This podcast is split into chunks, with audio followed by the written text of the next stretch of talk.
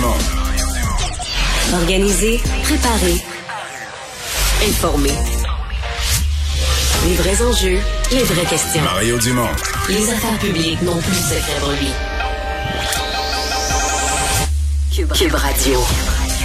Bonjour tout le monde et bienvenue à l'émission. Euh, grosse journée, euh, j'allais dire grosse journée en actualité, mais c'est une journée où une nouvelle va prendre le dessus euh, sur toutes les autres. Dominique Ducharme congédié. Bonjour Vincent. Salut Mario. C'est notre collègue Jean-Charles Lajoie qui le premier a eu l'information, la sortait prudemment là, mais selon ses sources, mais c'était bel et bien vérifié, bel et bien le cas. Est-ce que- est-ce qu'il y avait Ben, un autre chemin à prendre ben, pour les Canadiens où ça devenait l'évidence? C'est sûrement injuste pour Dominique Ducharme. là. Je dire, tu peux dire, je vois des gens qui disent, ben, tu peux pas être un entraîneur qui gagne. Même, t'as même pas un gardien à mettre devant le filet. T'as même pas un vrai gardien de la ligue. En fait, tu me demandes même si t'as un gardien de la ligue américaine à mettre devant le filet. Mais il y a une façon de perdre. Mais c'est ça. C'est que là, tu dis, moi, t'es deux nouveaux boss, là, que tu peux dire, ben là, l'équipe se présente même plus, ils jouent. Parce que t'es plus à l'étape de la médiocrité que ça est acceptée, le dernier rang est accepté.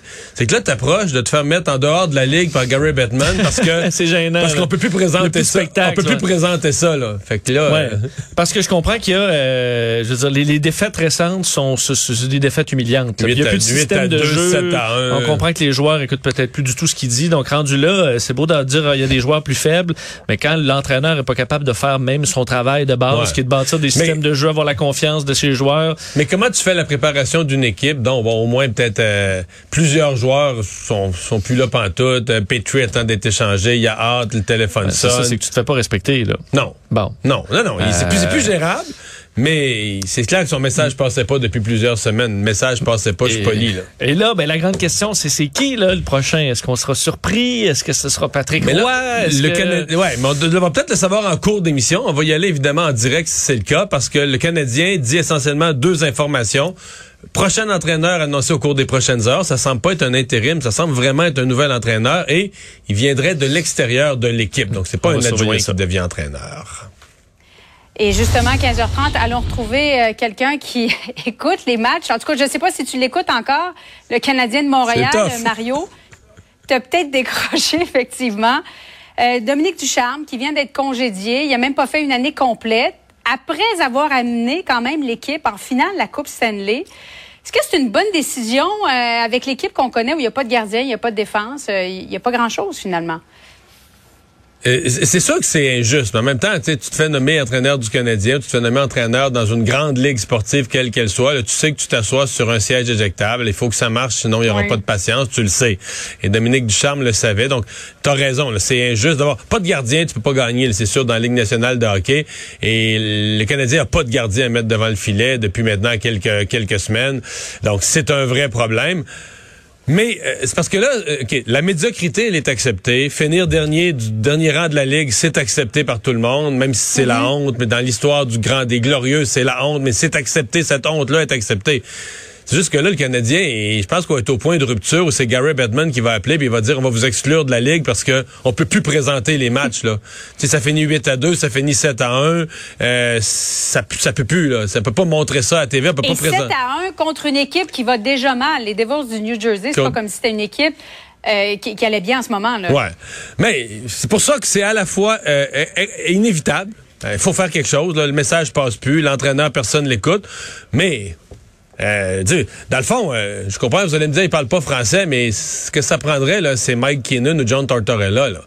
C'est des durs de durs, les plus chiens écœurants, là, tu sais, que les joueurs les voient y arriver puis ils braillent dans le vestiaire. on est rendu là. Pour que les paresseux, les lâches, ceux qui attendent juste d'être échangés, qui veulent pas se faire blesser, tout ça, qui voient Ouais. que là, ouais, là, il y a un entraîneur qui pourrait gâcher leur carrière. Parce que là, c'est sûr que Ducharme, c'était trop gentil, là, tu sais. Puis c'est, intéressant ce que tu dis, Mario, parce que dans le fond, est-ce qu'il manque de talent au sein du tricolore ou il manque vraiment de caractère? Ben, il manque des deux. Il manque des deux. C'est-à-dire qu'il manque de leadership, c'est sûr. Il y a plus de, ca- tu sais, il y a rien. Il y a pas de capitaine. Euh, ceux qui ont les plus gros contrats sont peut-être. Price est pas là. Bon, les deux plus gros contrats, Weber et Price, euh, jouent même plus au hockey. Peut-être, on sait plus s'ils vont jouer dans la Ligue nationale ou pas. Dans le cas de Price, il y a une certaine chance. Dans le cas de Weber, ça paraît euh, très peu probable. Euh, Gallagher, bon, on a parce que c'est des gros contrats avec lesquels on est pris, de joueurs qui ont peine à jouer dans la Ligue nationale. Gallagher, il suit plus le rythme, il n'y a plus la vitesse. Il y aura encore du cœur pour aller se mettre devant le filet, mais dans une cause perdante puis tout ça, pas de joueur de centre pour l'alimenter. Il devient juste une- un joueur lent là, que tu laisses laisses traîner sa glace, puis tu joues ni l'autre équipe joue ni plus ni moins à 5 contre 4. Tu sais, c'est un- ça, c'était plus payé, c'était des gros salaires.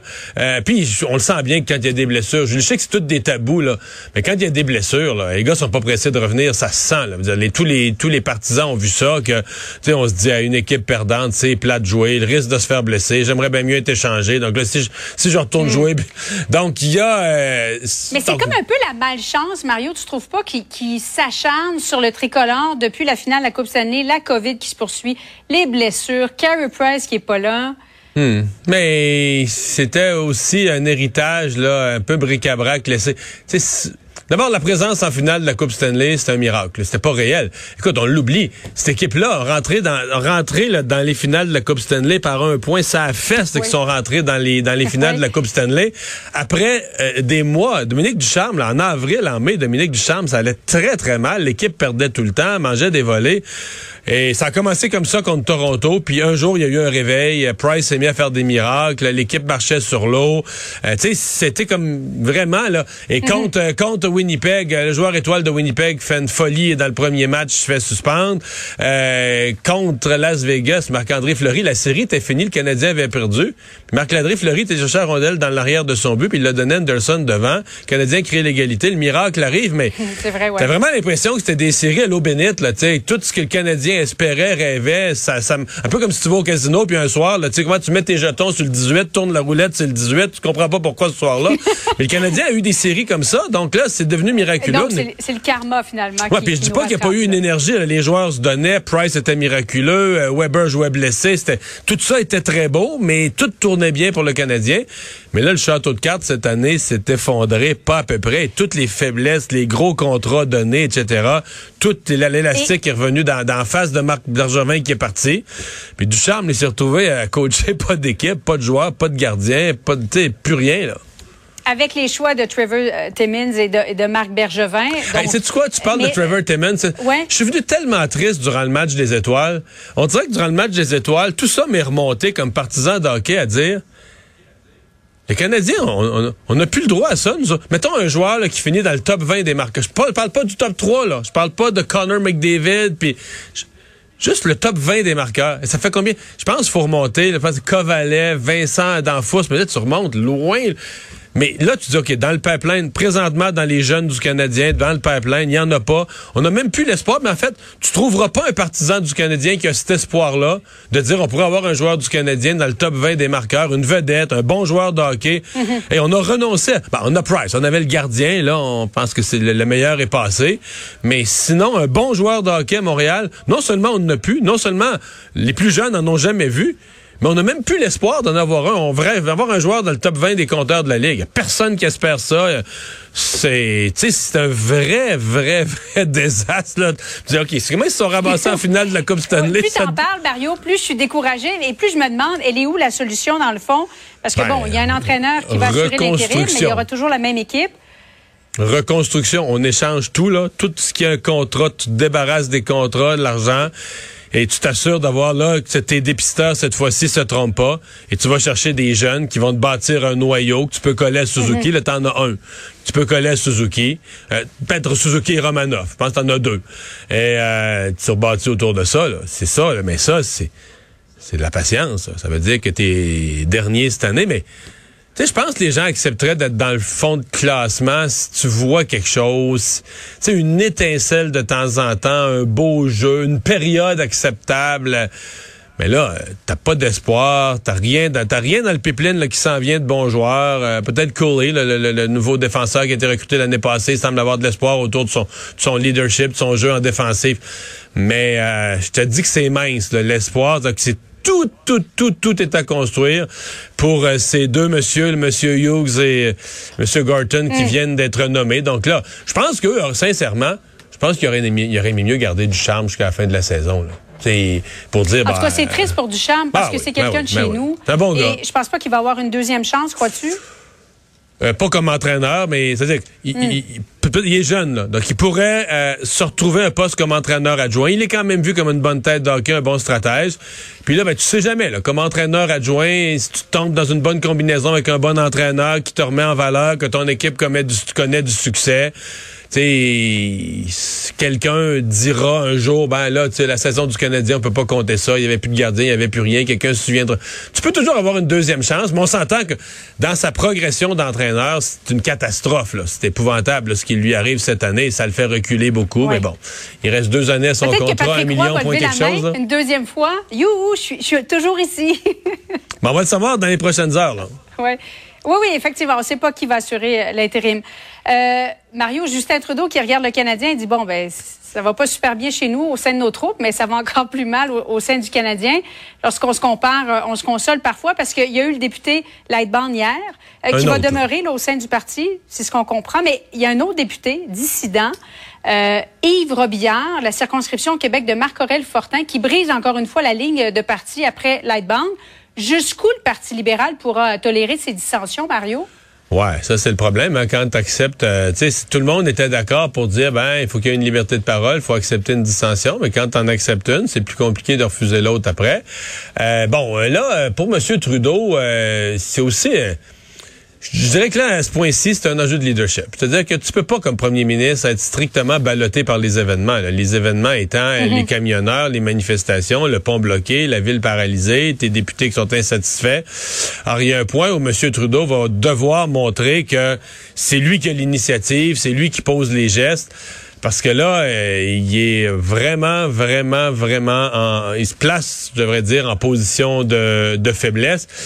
Et c'était drôle de revirement hein, parce que euh, il était tellement était tellement content, il riait tellement dans sa barbe là, quand euh, Aaron O'Toole l'a sauté en se disant ben regarde les manifestants sont là pour me faire euh, pour me faire du trouble puis finalement c'est les conservateurs c'est chez les conservateurs que ça que ça sème la zizanie et c'est vrai que ça affaiblit beaucoup les conservateurs, il y a pas de doute. Mais là euh, tu sais comme on dit tu perds rien pour attendre là, une semaine après, c'est plus les conservateurs, on parle plus des conservateurs.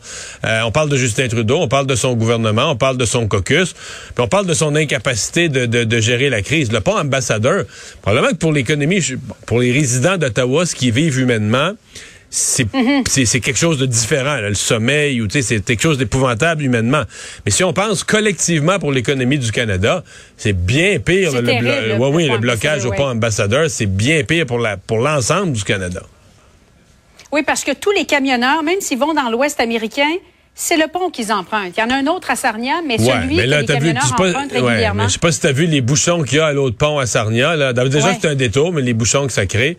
Non, c'est un problème. Puis c'est le principe aussi qu'une voie de commerce aussi importante, le Québec et entre le Canada, pardon, et les États-Unis, euh, soit paralysée. La couverture euh, euh, médiatique que ça donne à l'international aussi, là, parce que un peu partout dans le monde, c'est devenu une nouvelle. D'ailleurs, les manifestations de camionneurs sont répliquées un peu partout. Mais ce qu'on dit de Justin Trudeau dans le monde, il sort pas comme un leader très, très fort. Hmm. À suivre. Donc, merci beaucoup, Mario. Bonne fin d'après-midi à toi. Alors Vincent, bon ben on a parlé de Dominique Ducharme à profusion. Dans les autres nouvelles, euh, il y a le directeur de la santé publique euh, aujourd'hui, Monsieur Boileau, euh, qui a parlé de beaucoup de choses, donné des perspectives sur ce qui s'en vient, mais qui a surtout révélé un chiffre qui a, fait sursauter. Oui, un chiffre assez impressionnant que je trouve rassurant quand même aujourd'hui. J'ai vu ça quand même comme positif, le point de presse aujourd'hui du docteur Luc Boileau, donc nouveau nouveau directeur de la santé publique, qui bon on fait le point, le, sur le, point sur la situation sanitaire, revenu un peu sur les, euh, le déconfinement qui est prévu pendant les prochaines semaines. Mais euh, il a expliqué pourquoi c'est différent maintenant, parce que il disait le nombre d'hospitalisations en ce moment, euh, c'est le même que lorsqu'on était vraiment, vraiment dans le trouble, où on a instauré des mesures drastiques comme le confinement.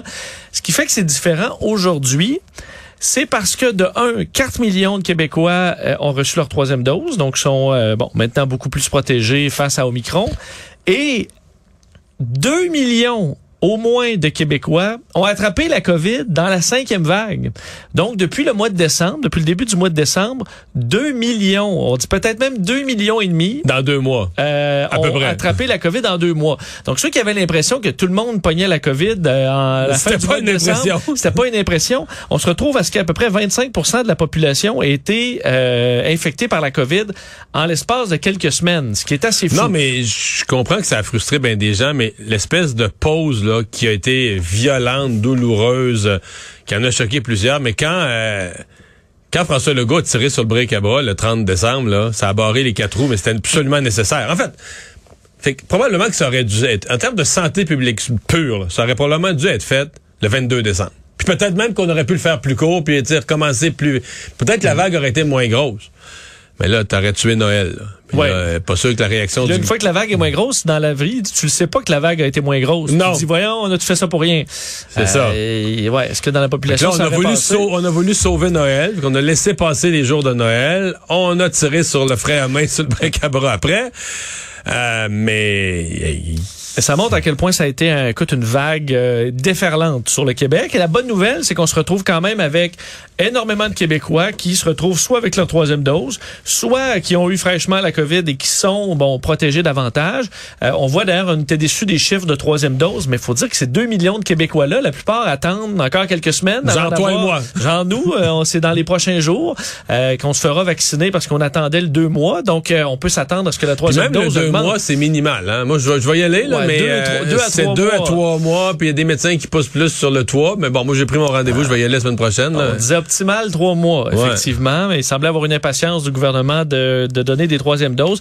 Alors, euh, c'est ce qui fait que, selon euh, Dr Luc Boileau, on est dans une situation différente et que ça permettra peut-être d'éviter une, une autre vague, du moins à court terme. Légère baisse des hospitalisations. Euh, Aujourd'hui, Oui, moins 32, euh, donc euh, en baisse aujourd'hui. C'est pas, on aime ça voir des moins 100, là, moins 32, 31 nouveaux décès, moins 7 aux soins intensifs. Et en Ontario, je vous parlais d'une hausse des hospitalisations euh, hier. C'était inquiétant, mais c'est reparti à la baisse aujourd'hui. Alors, c'était des meilleures nouvelles.